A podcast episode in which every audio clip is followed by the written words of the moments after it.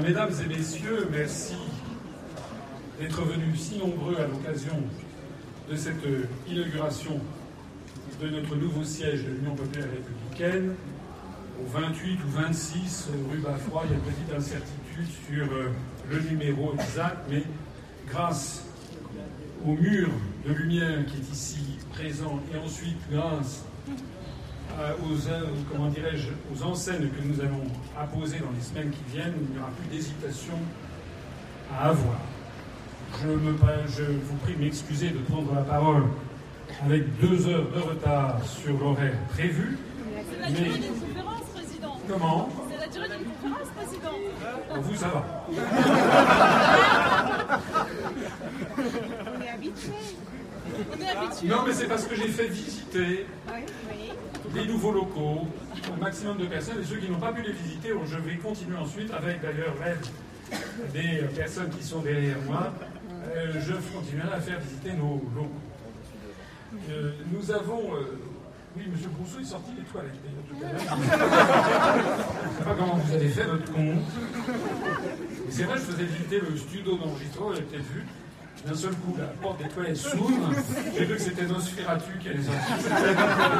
C'était- quelqu'un qui, d'ailleurs, à la Banque de France, doit apparaître comme Nosferatu. Puisque, en réalité, vous savez, toutes les évolutions donnent raison à UPR, donnent raison aux analyses que j'ai faites depuis 11 ans, et donnent raison également aux analyses très pointues que Vincent Brousseau a faites, notamment de l'euro et de son évolution. Si j'ai tenu tout particulièrement à faire l'inauguration aujourd'hui, c'est parce que nous sommes aujourd'hui le 27 mai 2018 et qu'il s'agit aujourd'hui du 75e anniversaire de la première réunion du Conseil national de la résistance qui s'est donc tenue le 27 mai 1943 rue du Four à Paris dans le 6e arrondissement. Et vous me permettrez, en préambule de ce discours, de vous donner la liste exhaustive des personnalités qui ont participé à cette première réunion du Conseil national de la résistance du 27 mai 1943 et dont on peut dire non seulement qu'ils sauvèrent, ils contribuèrent à sauver l'honneur de la France, l'honneur du pays, ils contribuèrent aussi à mettre sur pied un programme qui était le programme du Conseil national de la résistance, qui fut acté en 1944 et qui a orienté pendant au moins quatre décennies l'avenir de notre pays et qui a focalisé sur lui en fait l'accord unanime de la très grande majorité des Français, qu'ils fussent de droite, du centre ou de gauche. Le 27 mai 1943, disais-je, il y avait rue du Four Jean Moulin. Jean Moulin, président euh, sur place de la session. Jean Moulin, qui était un préfet, qui avait été préfet de Réloir. Jean Moulin, qui avait rallié Charles de Gaulle dans la France libre. Jean Moulin, auquel Charles de Gaulle avait demandé justement d'organiser la réunion, le rassemblement de tous ceux qui voulaient que la France récupère son indépendance, sa souveraineté nationale et chasse les envahisseurs nazis, chasse la barbarie hitlérienne du sol français. Jean Moulin fut donc le premier président, enfin le président c'était Charles de Gaulle, mais celui qui euh, organisait ça pour le compte de Charles de Gaulle, rue du Four, le 27 mai 1943, c'était Jean Moulin. Il était avec deux collaborateurs, Pierre Meunier et Robert Chambéron. Participait également à cette première réunion Pierre Villon, du Front National, mais ce n'était pas le Front National de notre époque, c'était le Front National de la Résistance qui représentait le Parti communiste français.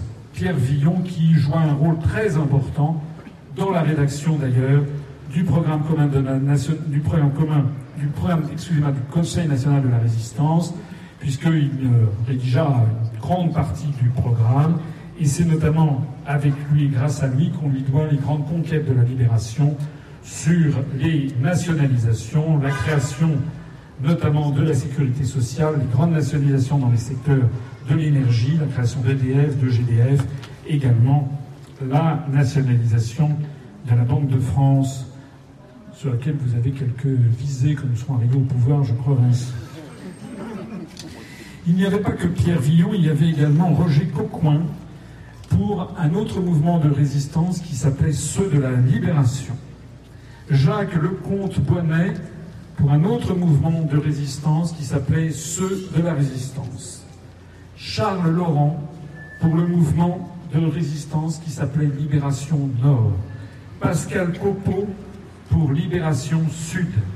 Jacques-Henri Simon pour l'organisation civile et militaire de la résistance. Claude Bourdet pour Combat. Eugène Claudius Petit pour Franc-Tireur. C'étaient les différents représentants des mouvements de la résistance qui agissaient bien sûr dans la totale clandestinité sous la botte hitlérienne.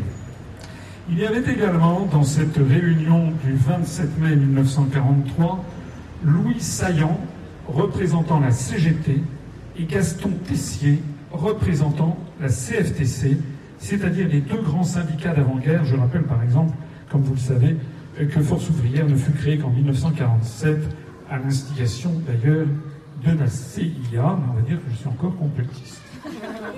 C'est pourtant la vérité. Il y avait également les représentants des six principaux partis politiques de la Troisième République défunte, c'est-à-dire André Mercier pour le PCF qui n'existait pas, puisque enfin, c'était la section française de l'international communiste créée au congrès de Tours de 1920, André Le Troquer pour la SFIO, la section française de l'international ouvrière, l'ancêtre du Parti socialiste, Marc Rucard pour le Parti radical, Georges Bidault pour le Parti démocrate chrétien, pour les démocrates chrétiens, Joseph Laniel pour l'Alliance démocratique, c'est-à-dire la droite modérée et laïque, et Jacques Debulle-Bridel pour la Fédération républicaine, c'est-à-dire la droite conservatrice et catholique. C'est-à-dire que nous avions ainsi 19 personnes qui participèrent à cette réunion du 27 mai 1943 et qui représentaient un arc allant de la droite conservatrice et catholique, on pourrait dire Madame Boutin aujourd'hui, jusqu'au Parti communiste français, et qui se sont rassemblés, sachant qu'ils étaient en désaccord sur des tas de choses, et sachant qu'ils étaient en accord au moins sur une chose, c'est que si la France n'était plus une puissance indépendante, libre et souveraine, ça ne servait plus à rien de se battre, puisque nous étions sous la botte de l'occupant. Vous savez que Jean Moulin est mort de façon épouvantable au cours de l'année 1943 en déportation du côté de Metz, après euh, éléments, les éléments que vous connaissez, que Jean Moulin a été enterré, du moins ses cendres, ou du moins un cénotaphe a été déposé au Panthéon en 1964, le 19 décembre 1964, avec un discours extraordinairement émouvant de Alain Malraux, qui sont André Malraux, excusez-moi, qui est un des plus, discours les plus euh, émouvants, je crois, de toute l'histoire de France. Alors, moi, je voudrais ici euh, rendre hommage à ces 19 personnes qui ont su aller au-delà de leurs oppositions et de leurs différences et se rassembler sur un objectif capital. Vous savez que le mouvement politique que j'ai créé le 25 mars 2007, à l'occasion du 50e anniversaire du traité de Rome créant la construction européenne, s'est immédiatement inspiré de ses ancêtres du Conseil national de la résistance. Nous avons, j'ai présenté en 2011 un programme qui n'a pas varié, de même que la charte fondatrice de 2007 n'a pas varié d'une virgule.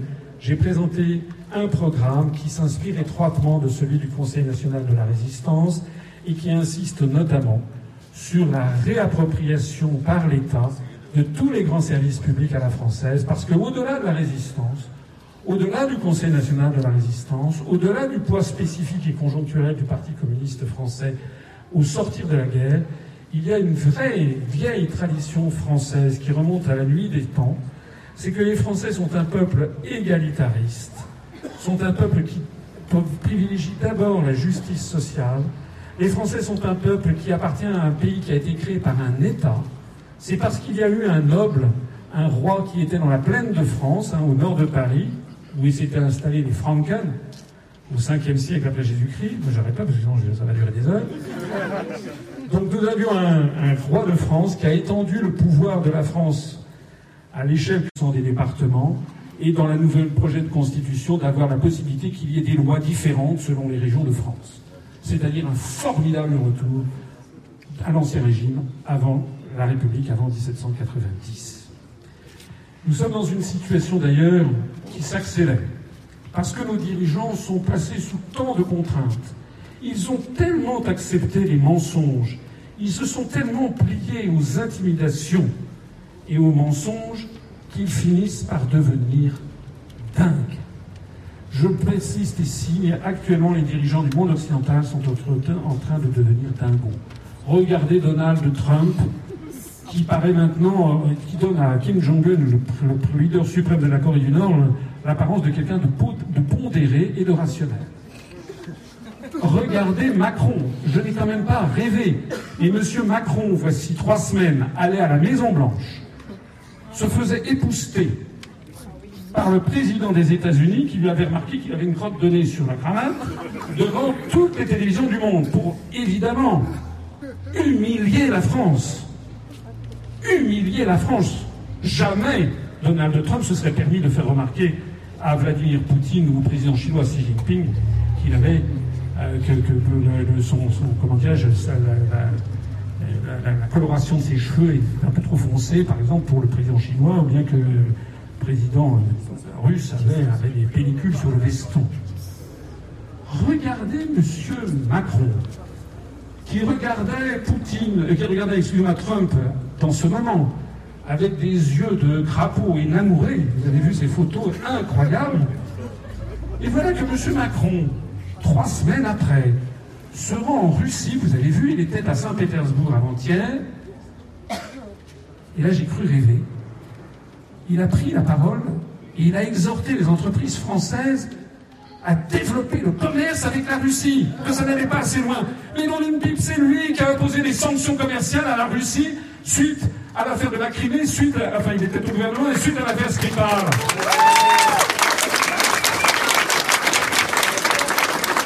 En fait, M. Macron, comme ses prédécesseurs, est victime du syndrome du caméléon.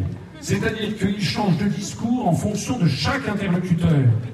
Et leur ligne directrice, c'est d'être faible avec les puissants et d'être intransigeant et impitoyable avec les faibles, c'est-à-dire avec le peuple français qui ne peut pas se défendre face à cette oligarchie qui a pris le pouvoir.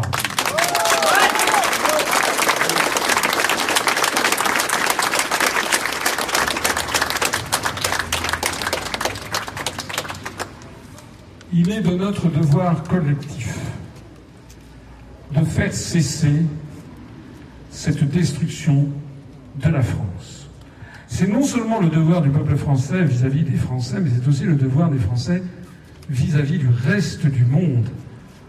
Rappelez-vous cette formidable parole que disait Charles de Gaulle, qui disait Il y a un pacte vingt fois séculaire entre la, grandeur de la France et la liberté du monde. Figurez-vous qu'hier, j'étais hier après-midi à Charleroi en Belgique où il y avait une soixantaine de personnes qui étaient venues, et avec une dizaine de Français. Les autres étaient des Belges. Un certain nombre d'ailleurs avaient adhéré, on a encore fait des adhésions. Et des gens qui sont venus nous voir, me voir, en disant C'est formidable ce que vous faites, mais agissez. Nous, nous sommes Belges, nous ne pouvons pas, nous sommes trop petits. Il faut que les Français nous montrent la voie. Il faut que ce soit vous qui sortiez de l'euro, vous qui sortiez de l'Union européenne, parce qu'à ce moment-là, si la France en va, nous, on se libérera dans le mouvement. C'est d'ailleurs ce qui s'est toujours passé dans l'histoire de France. Toujours la France et les Français ont pris l'initiative des grandes libérations nationales. Alors, si vous étiez à ma place et que vous vous rappeliez, quand créé l'UPR le 25 mars 2007, combien nous étions petits et peu nombreux, et quand je vois le parcours que nous avons réalisé depuis lors, j'ai de quoi être honnêtement et profondément heureux de ce qui se passe. D'autant plus heureux que les événements ne cessent de nous donner raison et que les événements sont en train de s'accélérer. Je ne compte plus le nombre de personnes qui m'abordent dans la rue à Paris pour me dire continuez, c'est vous qui avez raison. J'ai pas voté pour vous l'année dernière, je le regrette, j'ai voté ci, j'ai voté ça, j'ai voté utile, etc. Mais en fait, c'est vous qui aviez raison. L'autre jour, à quelques dizaines de mètres d'ici, j'étais en train de venir pour préparer cette réunion avec nos, les, membres de, l'UPR. Je croise sur la place Voltaire un jeune qui peut être d'ailleurs là, un jeune, quelqu'un qui avait une 35 ans à peu près, et qui, oui, c'est assez jeune, je reconnais, et qui vient me voir et qui me dit Ah, monsieur, vous êtes monsieur Asselineau? Je dis oui. Euh, j'avais pas dit que j'étais Georgette Lemaire. Et on est morte, Il me dit euh, Est-ce que je peux faire un selfie? J'ai dit oui. Il dit C'est pas pour moi. J'imagine bien. Il m'a dit C'est parce que j'ai un ami qui est juriste, parce que ça, c'est une caractéristique assez extraordinaire. C'est que toutes les personnes qui me demandent des selfies, ça n'est jamais pour eux. C'est pour la grand-mère, le petit frère, le petit fille, la fille, l'oncle, la tante, euh, un voisin, un collègue de travail, un ami, euh, le chien, le chat, le poisson rouge. Alors il, va être super content. Je dis, mais je n'en doute pas. Hein. Alors je fais le selfie. Et à la fin, il me dit, après le selfie, je lui dis, mais qu'est-ce que vous faites dans la vie? Il me dit, je travaille à la Banque Centrale. Ah, je dis quoi Laquelle Banque Centrale? La Banque Centrale Européenne? Il me dit non, non, à la Banque de France. Je dis ah bon? Vous travaillez à la Banque de France? Moi j'étais assez pressé lui aussi, donc on, se parlait, mais on savait qu'on regardait notre mot. Vous travaillez à la Banque de France Il me dit oui, mais ça va bientôt changer parce que la semaine prochaine je pars, je vais travailler à la Bundesbank. Je dis la Bundesbank, la Banque Centrale Allemande ou la BCE Il dit non, non, la Bundesbank. Alors je prends un air interloqué. Et je dis pourquoi il me dirait écoutez, ça serait trop compliqué, c'est la foire, c'est n'importe quoi. Mais, me dit-il, la chose que je voudrais vous dire, c'est que vous avez gagné. Alors je dis, comment ça j'ai gagné? Il dit, vos idées ont gagné. Je travaille à la Banque de France il y a encore un an. Tout le monde rigolait de ce que vous disiez. Maintenant, tous mes supérieurs hiérarchiques disent la même chose que vous sur l'euro.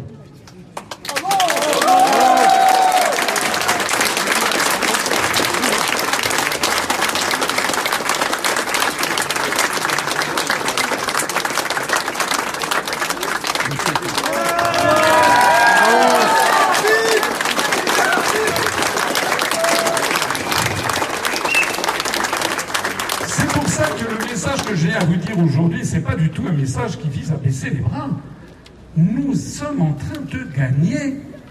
Nous sommes en train de gagner parce que nous avons raison, parce que les événements nous donnent raison. Regardez ce qui s'est passé au cours des derniers jours. La lettre, la, lettre, euh, l'appel, la lettre ouverte, publiée par 154 économistes allemands, dont Jürgen Stark, qui était votre patron d'ailleurs. Alors c'était le chef du chef chef, chef de mon chef.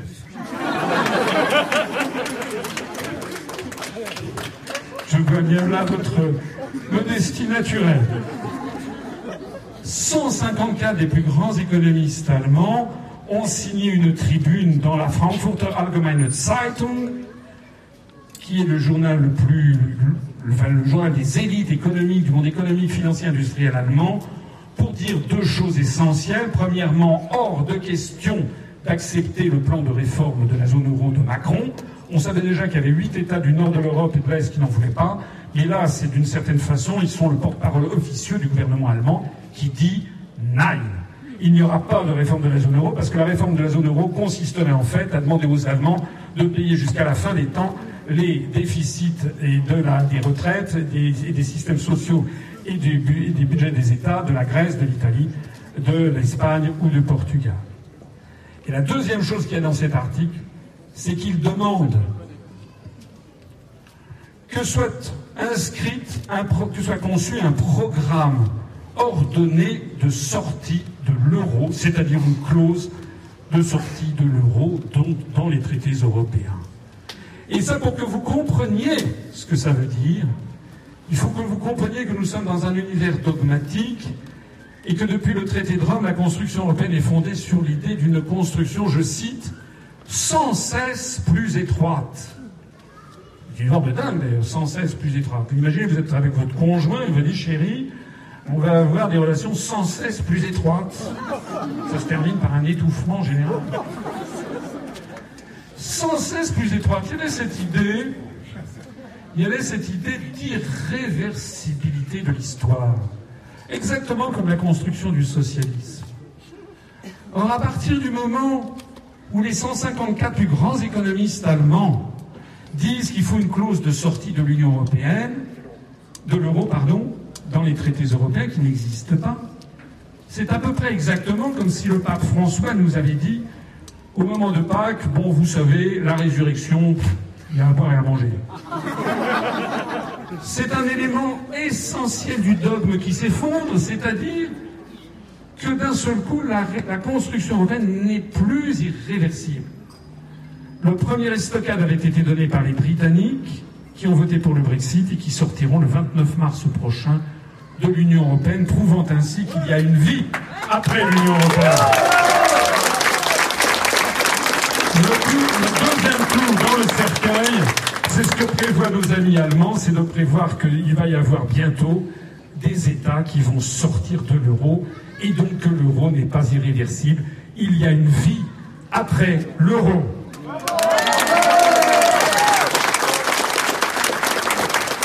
Et puis, toujours dans le même mouvement, regardez ce qui se passe actuellement en Italie, où vous savez qu'il y a une coalition de briques et de brocs qui s'est mise en place avec euh, le Movimento Cinque Stelle, qui, est de, a été créé par Grillo, que l'on pourrait classer un mélange un petit peu de ELV et de France Insoumise, et qui a fait alliance avec la Lega de M. Salvini, que l'on pourrait assimiler un peu au Front National.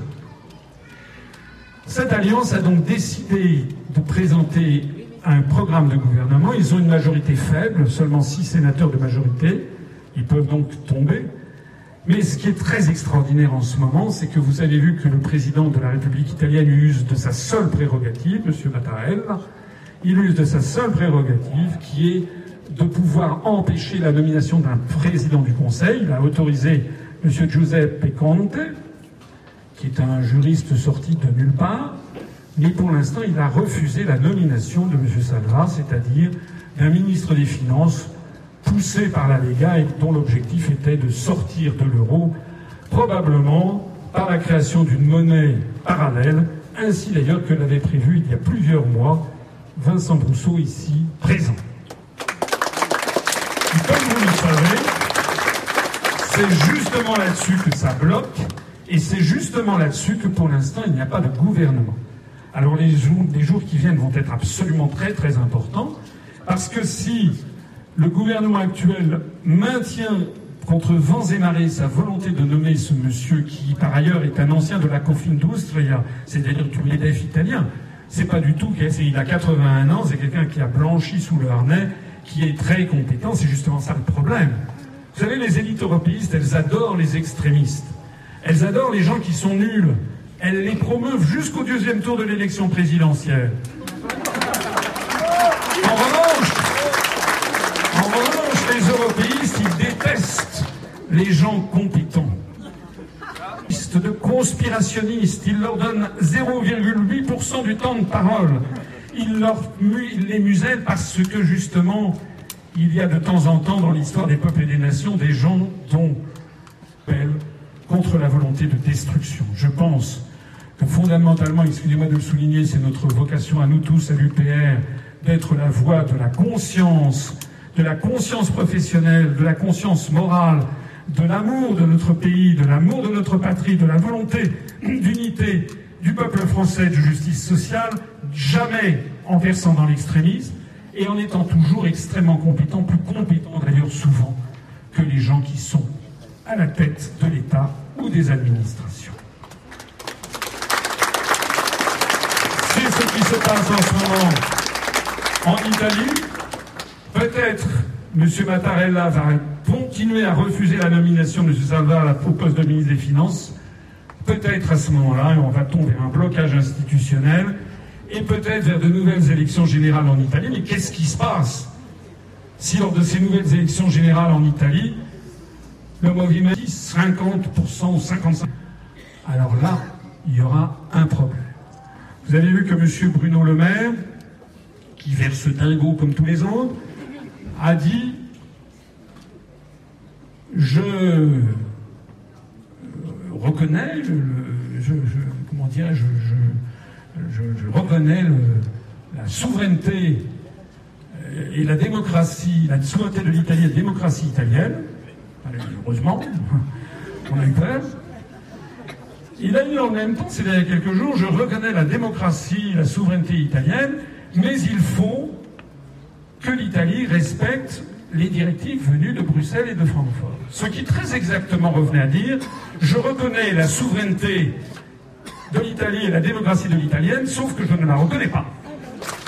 Vous avez dans le même genre de schizophrénie proliférante le récent papier qui a publié, je crois, hier ou avant-hier, un, comment dirais-je, une momie sortie d'un placard qui s'appelle Balladur et qui a fait un discours, un, texte dans le Figaro. Et lisez le texte de Balladur dans le Figaro. C'est un cas psychiatrique. Il commence par dire, en gros, l'Europe ne marche pas.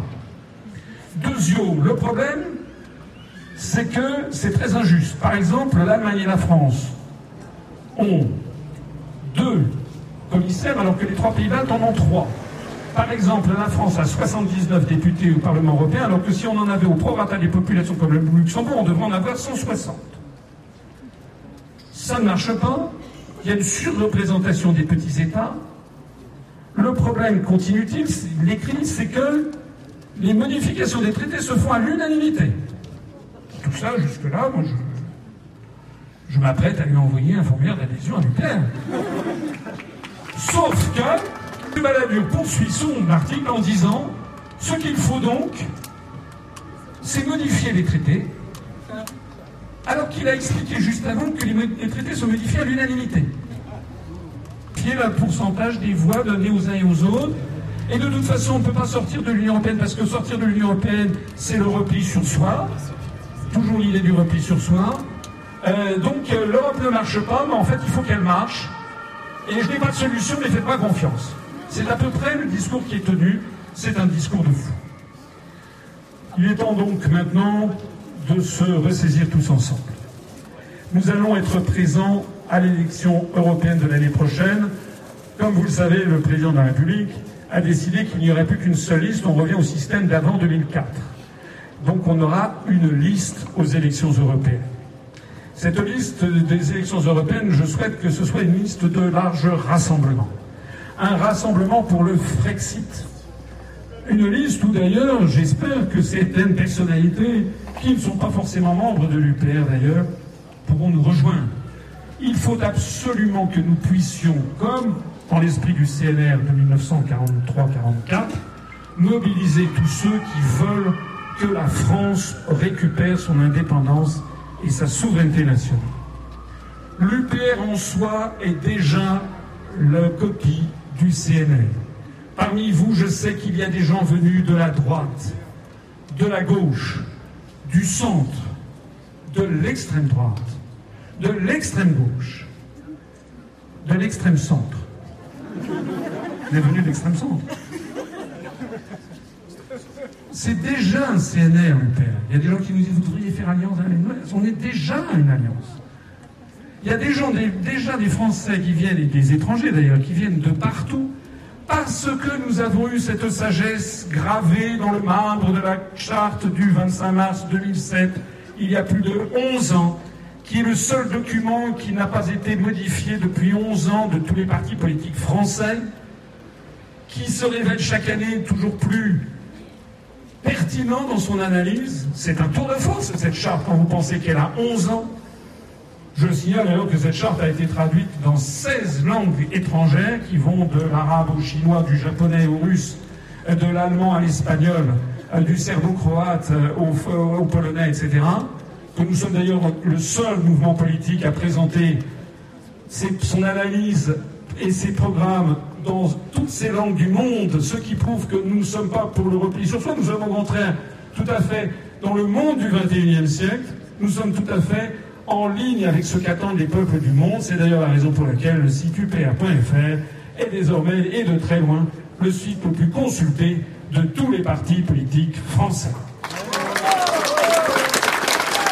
Il est temps, de conclure et de passer au champagne et aux boissons en vous disant que nous avons donc le vent en poupe, que désormais les esprits évoluent à toute allure, que même des journalistes, on l'a vu sur RMC, qui il y a un an me traitaient de haut et me caricaturaient, voire me diffamaient, maintenant, surtout pendant les plages de pub, acceptent que je leur donne le rameau d'olivier de l'UPR et me disent que finalement c'est moi qui avais raison. C'est une évolution tout à fait particulière où notamment, notamment les gens qui ont cru en l'Europe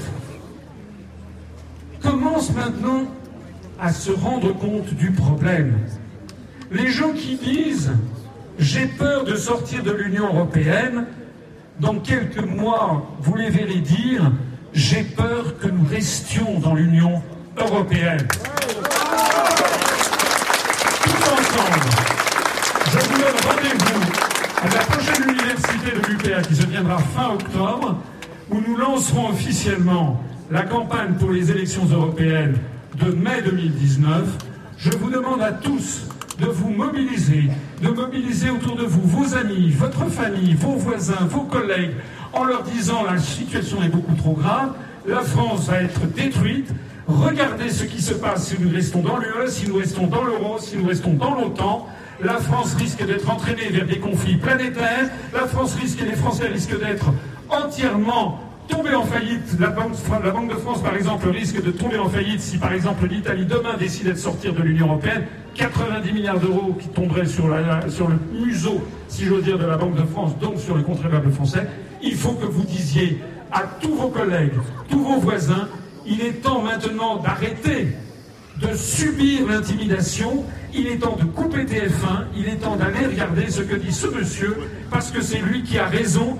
Nous sommes la résistance du 21e siècle et je peux vous promettre une chose, c'est que nous allons gagner et si c'est pas en 2019, ça sera en 2022.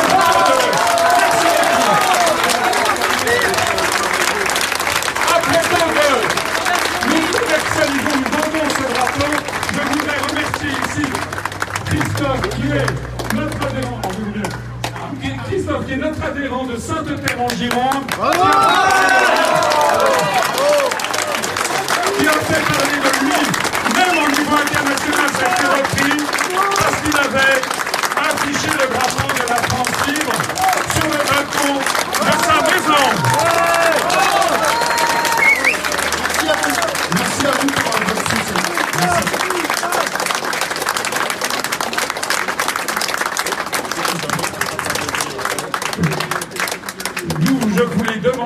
Demandé, je vous l'ai suggéré, vous pouvez acheter ce drapeau dans notre boutique, vous pouvez l'acheter ailleurs d'ailleurs. Mais dans notre boutique, il est, il est à 10 euros, donc il est plutôt euh, compétitif par rapport à ce que vous trouvez sur Internet par ailleurs, parce qu'on en a acheté en grand nombre. Je vous invite à l'acheter et à le pavoiser. Et vous avez vu que le ministère de l'Intérieur a donné raison à notre adhérent, nous a donné raison, nous avons le droit de pavoiser le drapeau de la France libre. Je vous propose donc de siège social, le siège, nouveau siège de l'Union populaire républicaine, 28 rue Bafroy, Paris 11e. Vous avez pu visiter, ceux qui n'ont pas pu visiter vont pouvoir le visiter maintenant. On va pouvoir passer au buffet. Je voudrais conclure comme d'habitude. Vive la République, vive la France, et nous allons, si vous le permettez, chanter tous ensemble l'hymne national. Allons enfants de la